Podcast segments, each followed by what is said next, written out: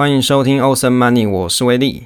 那你的空中的好朋友威力突然出现了。这一次我们是社群 QA 互动时间，用知识互动打造你的财富世界。我们今天题目是股票涨高要不要卖啊？越买成本越高怎么办？怎么做投资回测的图啊？大概有这几个题目啊。第一个朋友是 Shine，就是他有问到一个问题，说很好奇威力大大时间管理如何上班写文章、做 Excel 找文章分享，还有经营 YouTube 跟 Podcast，还要管理八个群组。他觉得我的时间到底是怎么管理的？很很有兴趣。去啦，那这个 Shine 呢，他也有参加我的朋友群，所以就大概我有跟朋友去分享说，我大概有这些内容。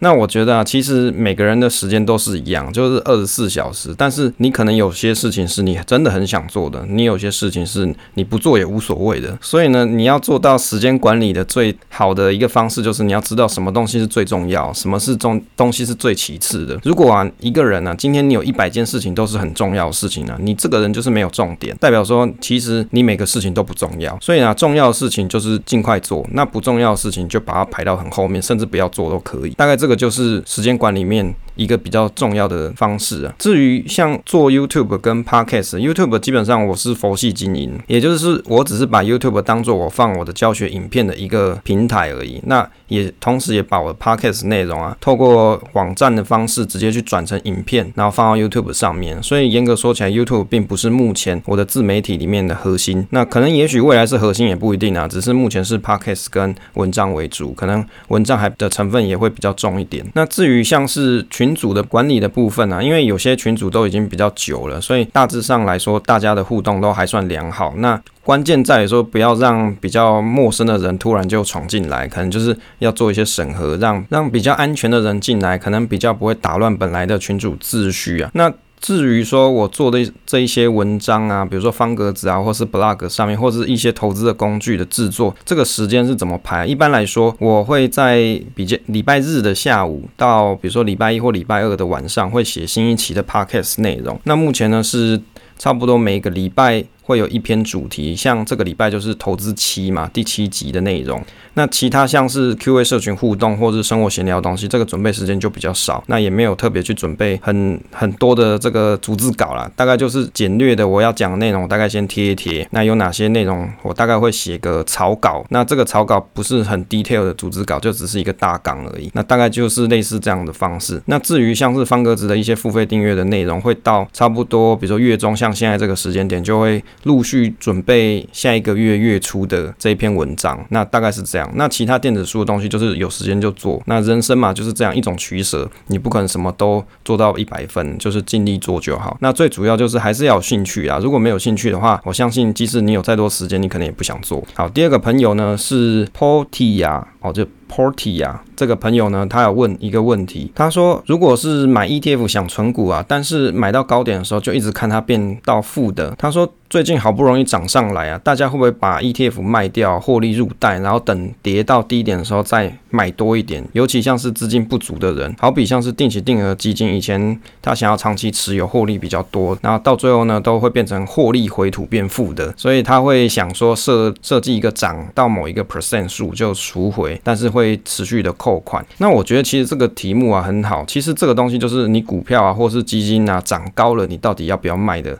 这种问题。所以你看这个问题，它其实不是投资报酬率的问题，它是心理的问题。比如说你有的标的真的涨高了，你可不可以卖？其实是可以的啊，只要你自己设定好一个。你认为可以的比例，就是你无怨无悔的比例啦。比如说你设个二十 percent 的停利点，那你卖掉了，你不会后悔，这样也可以。当然，我认为啊，其实我们没办法去猜高猜低啊，所以定期定额是一定会有的一种投资方式，就是在你的投资组合里面，定期定额显然是要作为一个核心的投资方式啊。当然，有的朋友他比较喜欢主动投资，但是我觉得对于新手来说，定期定额应该是作为你的一个核心投资方式。那你也不要去落入像报酬率的迷失，因为你要可以让你自己的投资的心理平衡才是重点。如果你持有一档股票，你抱不住的话，过去这个绩效再好也是等于零。那有时候啊，我们会去想说，诶，ETF 好像涨高了，我是是不是要卖掉？其实关键点还是在于说，不是过去的历史，而是你持有这档 ETF。例如说，你买电动车的，或是你买五 G 的，甚至你买台湾的零零五零。那对于你持有的这档 ETF，它的未来成长性，你自己怎么是怎么看的？那未来的发展到底是怎么样？如果你觉得未来的发展还不错，那当然你持续持有，你没有卖掉是没有关系啊。但是如果你当你觉得这个主这个内容啊，这个 ETF 的内容已经是你不喜欢的，或是你觉得未来没有发展了，那当然你是卖掉比较好。所以其实有好几种策略跟想法啦。也就是，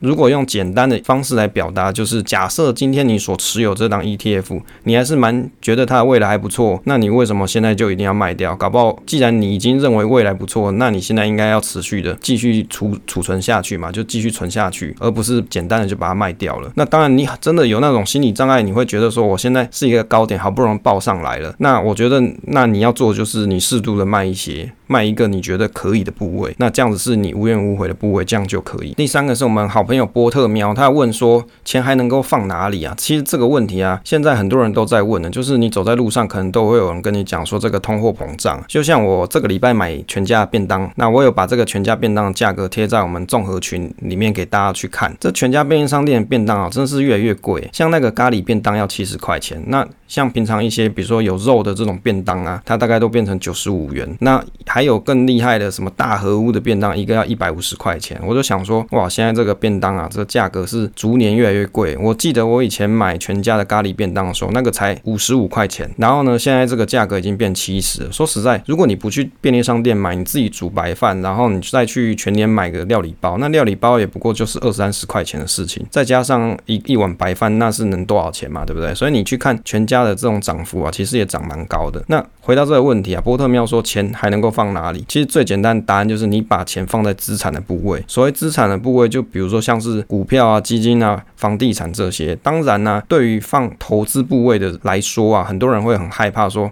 啊，我放投资部位，诶，会不会亏钱？当然有可能亏钱啊。所以当你在做这种投资的行为的时候，你一定要做好深度的研究。好，就好像我跟朋友聊天，因为他是属于那种投资理财小白嘛，然后他连零零五零都不知道，我就跟他讲说，诶，你去买零零五零。他说你干嘛一直推荐我买零零五零？哦，他觉得我要找他抬轿，但是事实上不是这样啊，因为会通常会建议投资新手去买市场大盘指数，这本来就是基本牌嘛。如果当你持有市场这个市场长期向上的情形，那你如果你连这个都没办法持有的话，你更不用讲说去持有其他的标的啊，那心里面。的程度，这种压力的承受程度啊，就会很差。所以呢，问题要把钱放在哪里？尽可能放在。资产的部位上面，这样子就有机会跟着通货膨胀一起上去，这样是一个比较好的方式。但是前提就是你还是要多做功课，让自己的心了解你到底在做些什么事情。第四个是阿良啊，他有问你一个问题，是关于付委托换美金的问题啊。这个问题其实也很常人问呢、他的问题是说，他想要用永丰的大户啊，就丰美股啊做定期定额。其实它不是定期定额，它是定期定股。那定期定额可能未来之后会有吧？那这个投资美股的话，他说需要先换美金。这个问题其实很常有人问，就是我如果做副委托啊，那我是不是要直接用台币扣款或是外币扣款这件事？如果你有这个问题的人，这次就可以跟你讲一下我的想法。那我的认为是说，如果你会。观察这个汇率，比如说你想要自己去选择什么时间点去买美金的朋友，那你当然是属于你用原币扣款，例如说是美金的方式去扣款，然后再去做付委托买你要的标的，这样是最好，因为你就可以去选择适合换汇的时间嘛。好，比如说你认为某一个点位哦是这个汇率最划算的时候，你就可以多买一点嘛。那如果你不没有这种选择的人，你不想要去在在那边去研究汇率的朋友，那你当然就是选择台币扣款就好，就是以你买的当下的汇率去。去计价，所以这个问题其实就在于说，你到底想不想保留一个选择汇率的时机点？哦，如果你想保留，那你就用原币扣款；那如果你没有这个这个悬念，那你就用台币扣款就好。第五个朋友是旺旺，他有问到说怎么做投资回撤的图啊？因为我有时候会去画一些投资回撤的图啦，那他。以为我是用什么 app 去弄出来的，其实不是，那就是用 Google 试算表去去画出来的。那比如说我有去贴一些，比如说数位货币啊，或者是零零五零的回测啊这些东西，那他以为我是自己自己用一些某些 app 还是怎么样去弄上去的。其实这些东西啊。你要怎么去做投资回测图的基本方式？它有一个流程。第一个就是你尽可能去取得还原股价。那如果你有还原股价的话，你就可以去做任何你想做的回测。就是你要去计算一些公式啊，拉一些公司。那当然这些东西是有一些复杂，如果你想真的了解这部分的人呢，你可能到时候去看方格子的文章，我会陆续把东西放上去，以及这些城市的范例。就是范例本身是不用钱的啊，卖的是那个文章嘛，所以你可以去看那些文章内容，搭配范例去了解你要怎么去做自己的投资回撤。这个东西你学会了，就是属于你自己的宝藏嘛，就是别人也抢不走。所以简单来说啊，要怎么去画回测图？第一个你要取得还原股价哦，然后再来就是你要先去想说你到底要做什么回测嘛。比如说我想做定期定额的回测，那显然我有了历史股价之后，那我就可以去算说，诶，每个月哦，我要在月初买，还是月中买，还是月的结尾去买？那你就可以去把这几笔数据把它抓出来，抓出来之后呢，你就可以去换算说，诶，我到底在每个月。比如说月中买的时候要买多少，那你就可以去开始去算说，那这样子的累积报酬是多少？每个月的累积报酬是多少？甚至你也可以去跟一些常见的，比如说有有些公司啊，或是证券公司，它上面会有做定期定额的试算，你也可以把你自己试算的结果啊，去跟这些网站去做对比嘛，那你就知道你到底算的对还是不对。好，所以大概会有这样这些流程啊，当然细节以后未来的文章再跟大家做分享。第六个朋友是勤心读农，我们兴农大大，他有问到一个问题，他是说定期定额的威力比较好，还是不定期不定额呢？哦，这个其实哦，用简单来说，如果股价波动不大的时候啊，定期定额跟不定期定额，其实它的差距不会太大。但是重点是在于这个心态层面的问题啊，不是去考虑这个总报酬率。那总报酬率很高的标的，也不是不一定很适合投资人有信心去做长报。如果你可以看得很准的朋友啊，你做不定期不定额，当然是很威力会比定期定额来得好。重点就是你看不准嘛，你看不准才会去使用定期定额这种投资方式。如果你看得准，那你就在。最低的低点买，然后最高的高点卖，那你的报酬一定超好。那如果你没办法做到这样子预测股价朋友，那当然你是使用定期定额啦。定期定额就是你累计报酬率除以二嘛，这一段时间累计报酬率除以二，大概就是换算出来就是你定期定额的。这个报酬率的效果，所以我觉得，如果你是属于比较进阶型的老手的投资人呢，你对某些标的啊、个股啊，或是 ETF，你有独到的研究，那或者是你对某些题材你是相当的熟悉，当然你可以去找寻比较合适的进场点位去做不定期不定额。那平常的时间你就可以做定期定额嘛，或者是你平常定期定额，当比如说有国安基金又发新闻稿出来啊，叫大家说啊，不要急着卖股票啊之类的哦，国安基金要开会啦，这时候你就可以考虑不定。定期不定额给他买一些下去哦，大概是这个样子。第七个朋友是路易斯，他有问到一个问题说，当你买股票啊，例如说像买一些 ETF 啊，这个越买成本越高怎么办呢？其实这个问题很好，其实这个是一种心魔的问题。比如说你去看零零五零，你在五年前或者是十年前买的零零五零，跟现在零零五零的这股价肯定是差很多嘛，现在是明显高很多，所以代表说你一直买一直涨呢，就代表这个市场有持续的往上推升中，在这个推升的路径没有。结束之前，或者是这个市场它的大方向没有改变的时候，那当然是你持续持有，它会越来越高，是属于一种正常现象。就我自己的投资体验来说，定期定额的部位，我大概都会让它持续的订购下去，就是不管说它是不是啊越买越贵这件事情，因为我也抓不准到底什么时候叫叫做很贵，什么时候叫很便宜啊。我只说 ETF 来说啦，那我就会持续的保持这个纪律下去，让它继续扣款就好。第八个朋友是霞姐，她有问到这个 QQQ 的。配息频率啊，其实 QQQ 的这个股利政策，它每年除息啊，跟给这个股息大概就是四次，年化配息率大概是零点四到零点六 percent。每年的除息是，比如说在每年的三月、六月跟九月，还有十二月，大概就这四次。不过会买 QQQ 的人，其实你不是 care 那个股息股利啊，就是它的资本利得就就比较比那个股股息还多太多。我们看的比较像是它的资本利得的成长哦，不是股息。第九个朋友是红茶，他有说他有去一些。些指数的指数化投资的一些群组里面啊，有人去问到像要做退休规划，想配置部分指数 ETF 加上一些配息的标的，结果就会有一些朋友去讨论说，哎，干嘛要配息啊？为什么你你做投资要配息？然后就会一直去酸他或之类的。其实关于这个问题啊，我觉得要回归一个本质啊，就是在于说你做投资的人，你自己有没有这种定见，去想好说我要做指数投资，那我想要投资的 ETF 是什么？那以及我想要配一些标的，我想要配多少？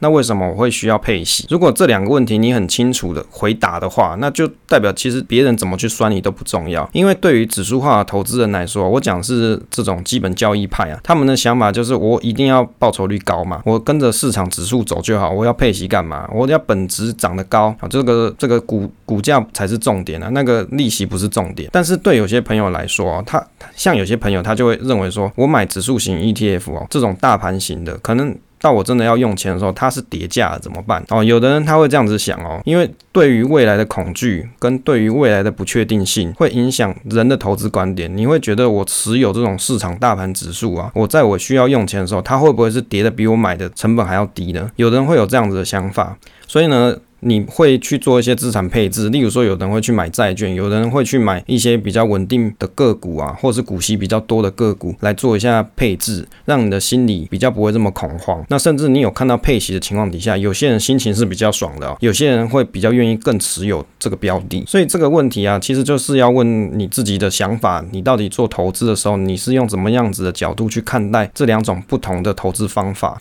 那就我自己的想法来看啊，我持有一些领股息的个股，我觉得不错啊。至少我每年这些股息，我看到之后，我又再拿去投入嘛，或者是我拿着股息，我去买指数型的 ETF 也是可以的。好，就是我会有一笔属于可以运用的投资金去选择我想要去投资的内容，不一定又再回丢到指数型 ETF 上面。那我自己还是觉得说啊，我们要去尊重别人的多元投资方式嘛，不要去谩骂别人或者是去酸别人。那多听听别人不同的观点啊，也许可以改善自己的。想法也不一定啊，就是让自己也有一些提升啊、进化了。最后一个朋友是艾伦，他有提到说。他去看了一下基金平台啊，这种国泰共同型基金的平台，他去看了一下。那他有去做了问卷调查，他的结果是稳健型，结果他可能不能去买安联大坝之类的。那他也有去看了一下这这个结果，就不能去查询之类。那我觉得啊，其实像这种基金平台，他会去对你做一些风险的评估，最主要是怕说你做超过你的风险程度的投资，所以他才要做这个问卷。但是当大家去做这个问卷的时候，其实有一个盲点，我们在过去的集数应该有分享过，就是你如果你在盘势很好的情况底下，你做这个问卷，你会变得很积极。那你做如果在这个盘势不太好的时候，你做出来结果可能会比较稳健一点，或是保守一点，是蛮有可能的。但是我觉得重点还是在于说，当你做这个问卷的时候啊，你除了问卷里面的内容，你要去回测一下，去看一下过去这档基金也好，指数也好，个股也好，在过去大跌的情况的时候，假设今天又回到那个点位，你心里面的感受程度是怎么样？这个才比起你去做那些。制式的问卷啊，来的更有效。就是你真的去看一下过去发生什么事情，那你心里面的压力是怎么样？你去感受一下，那个可能才是重点。好，那这一次 QA 社群互动呢，就跟大家讨论到到这边呢。如果你也想要跟我们一起做互动的话，可以参加我们的 Ocean Money 的赖社群。那在下方有问卷可以填写。那填写完之后呢，这次有做简化入社群的流程，那你就可以直接有连接进来了。好，那以上就是这次的分享，感谢大家收听。